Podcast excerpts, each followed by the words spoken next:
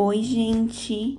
Hoje eu e meu grupo iremos falar sobre os equilíbrios de solubilidade na química.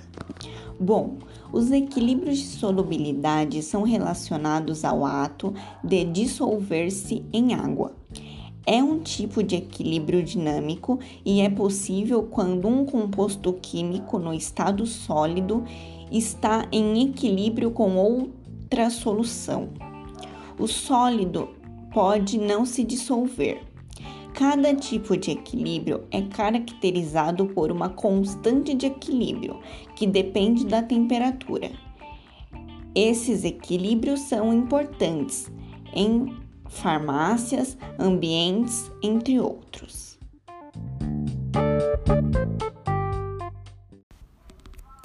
O equilíbrio de solubilidade é um exemplo de equilíbrio heterogêneo, apresenta diferença de dissolução de substâncias. O produto formado a partir de uma reação saturada é o KS.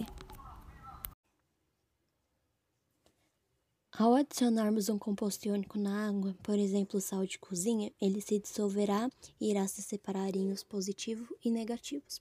E ao adicionar uma quantidade maior do que ela é, é capaz de dissolver, formando-se um desequilíbrio entre a fase sólida e a saturada, famoso KPS.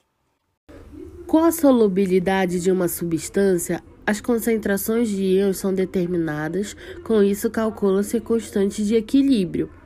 Um exemplo que podemos usar do nosso dia a dia é um recipiente com água e uma grande quantidade de açúcar. O açúcar em excesso forma um sólido e o excesso do soluto não se dissolve na reação totalmente, tornando-se um produto saturado e com corpo de fundo. Espero que vocês tenham gostado e entendido a explicação.